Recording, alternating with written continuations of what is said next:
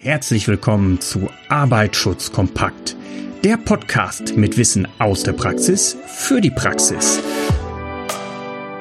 Begrüße nun deine Gastgeber Donato Moro und Björn Küpper. Jawohl, willkommen zur dritten Folge von unserem Podcast Arbeitsschutz kompakt. Ich bin Donato Muro. Natürlich habe ich ähm, den Kollegen mit, Björn Küpper. Björn, bist du da?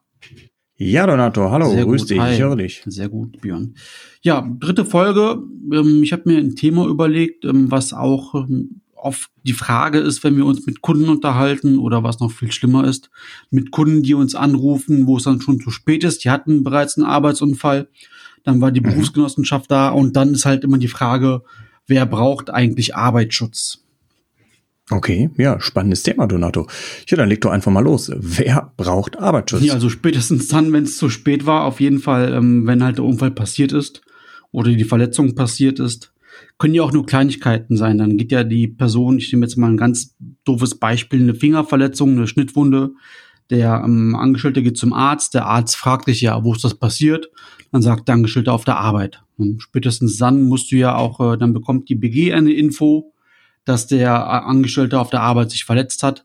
Spätestens, aller, aller spätestens dann, weil du dann auch schon in, in der Krise steckst sozusagen.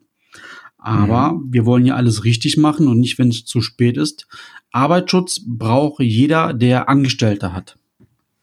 Mhm.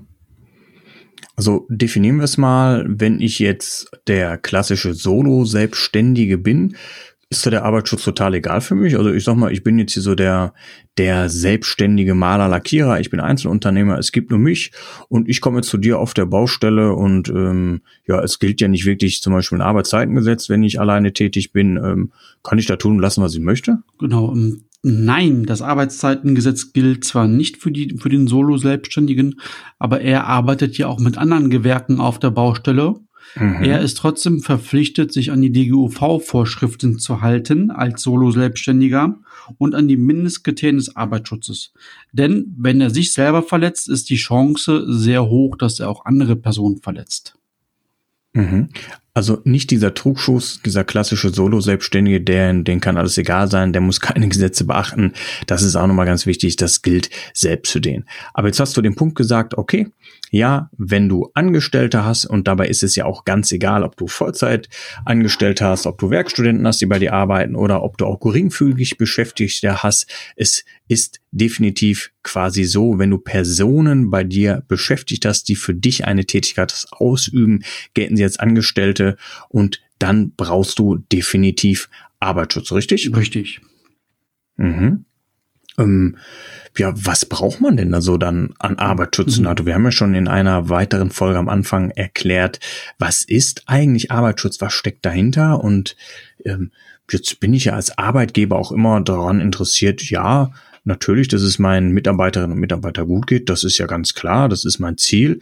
Ähm, ich möchte natürlich auch, dass die vielleicht weiterhin produktiv sein können, dass sie nicht ausfallen, ne? dass sie im, im Notfall vielleicht auch nicht erkranken. Und weil so, so eine, eine Erkrankung, ein Ausfall kostet auch Geld. Aber an der einen oder anderen Stelle möchte ich doch vielleicht auch als Arbeitgeber ein bisschen Geld sparen, oder? Wie, wie siehst du das? Genau, das klappt mit dem Arbeitsschutz auch wunderbar. Ganz klar, Arbeitsschutz verursacht erstmal Kosten, aber am Mhm. Ende des Tages, beziehungsweise am Ende, Ende des Jahres kann man halt sehen, die Kosten wurden woanders wieder eingespart und es ist sogar mehr Geld über. Dadurch, wie du gesagt hast, es gibt weniger Personenausfall. Die Leute sind auch motivierter, die erkennen, dass der Arbeitgeber die schützt. Und ähm, so Sachen wie die psychologische Gefährdungsbeurteilung ist ja auch ein wichtiges Thema im Arbeitsschutz. Man schaut halt, dass man halt die Leute halt motiviert. Und ähm, ja, wenn wir mal wieder beim, Hand, beim Handwerk sind, ein Dachdecker, der, der Lehrling, der dauernd Angst hat, aufs Dach zu steigen, weil er sagt, okay, die, Lab, die Leiter ist aber so klapprig, ich habe keine PSA gegen Absturz an, wieso lässt mein Chef mich da hochkrabbeln? Die Mitarbeiter fühlen sich halt auch besser und sicherer, sind motivierter und äh, das erkennt man sehr gut an den Ausfalltagen, wie gut äh, es den Leuten oder den Angestellten in den Firmen geht. Mhm. Aber hast du denn jetzt vielleicht mal so ein konkretes Beispiel? Also ich meine, wir machen ja auch bundesweit Beratungsdienstleistungen mit unserer GmbH zum Thema Arbeitsschutz, Brandschutz, Umweltschutz. Und ähm, es ist klar, wir sind keine Wohlfahrtsorganisation, äh, wir bekommen auch Geld dafür.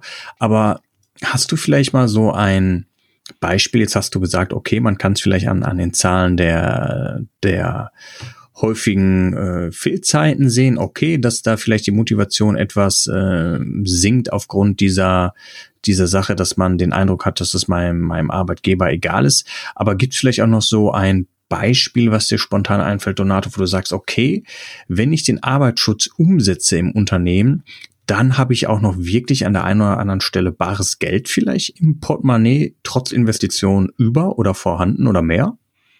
Mm, unabhängig von den Bußgeldern und Straftaten, die du dir damit ersparst, lass mhm. mich überlegen. Weißt du was? Also ich komme gerade nicht drauf, was du meinst.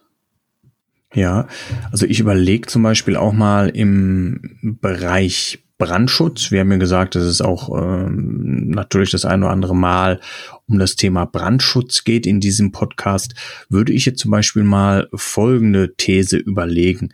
Ich habe vielleicht einen Produktionsbetrieb, der produziert ähm, auf Lieferbasis Waren und das ist natürlich auch ein Termingeschäft und das heißt, ich muss die Ware, die mmh, vielleicht okay. Mhm. morgen rausgeht, heute Nacht produzieren. Das ist Termin nicht ne, ver äh, verpflichtend, sonst gibt's Konventionalstrafen.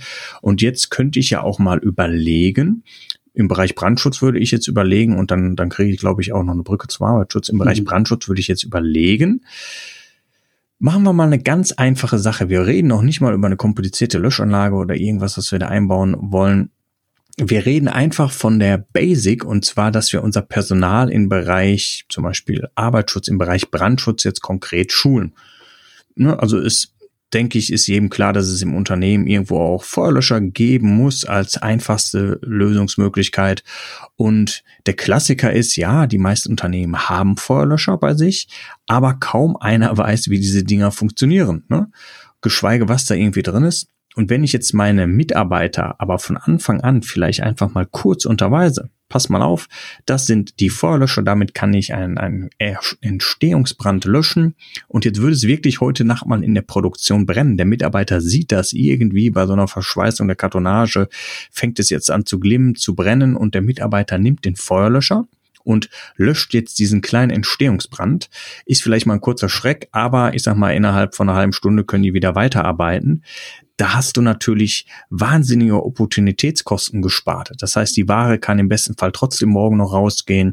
Und da hast du jetzt am Anfang ein, ein, eine kleine Summe investiert in die Vorlöscher, aber auch in die Schulung des Personals.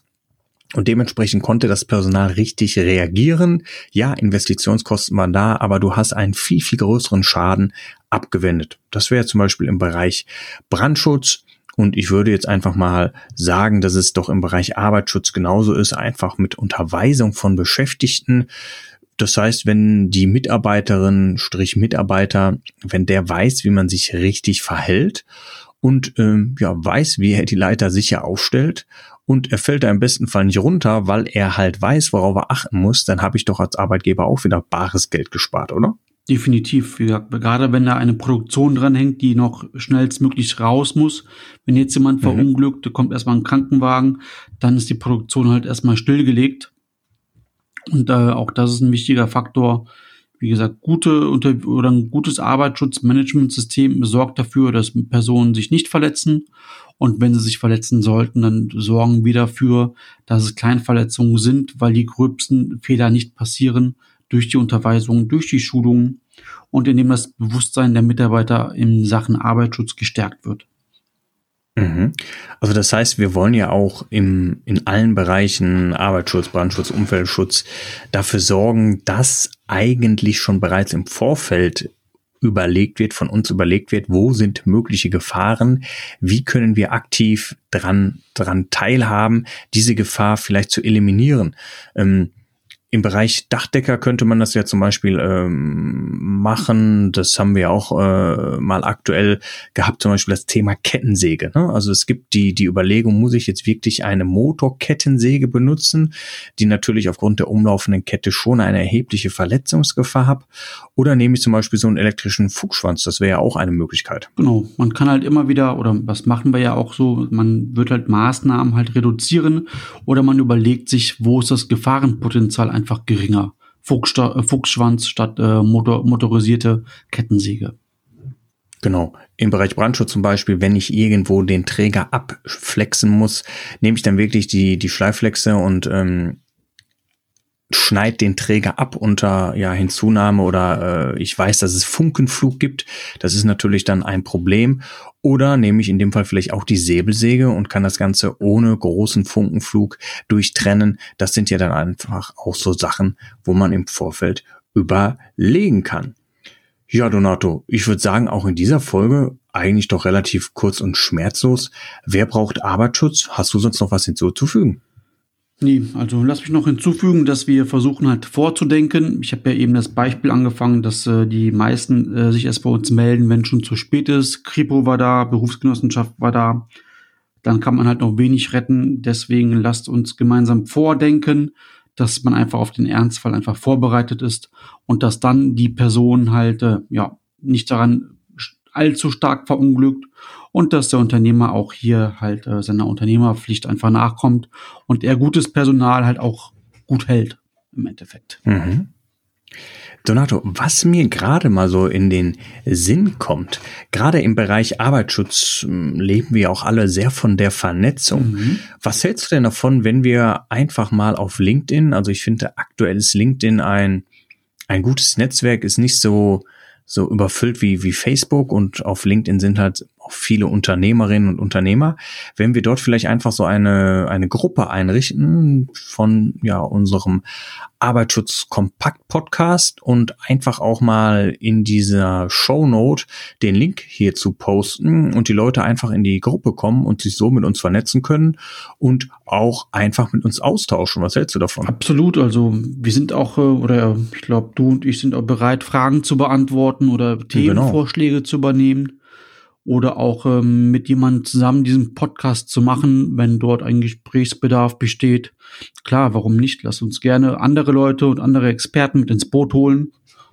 Sollten wir machen.